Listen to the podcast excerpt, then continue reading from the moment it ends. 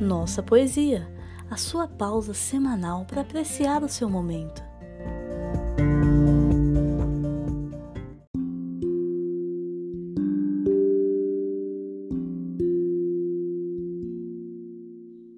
Voz que se cala, flor bela espanca.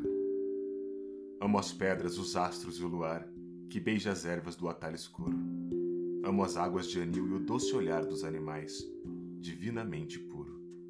A era que entende a voz do muro e dos sapos, o brando tilintar de cristais que se afagam devagar, e da minha charneca o rosto duro.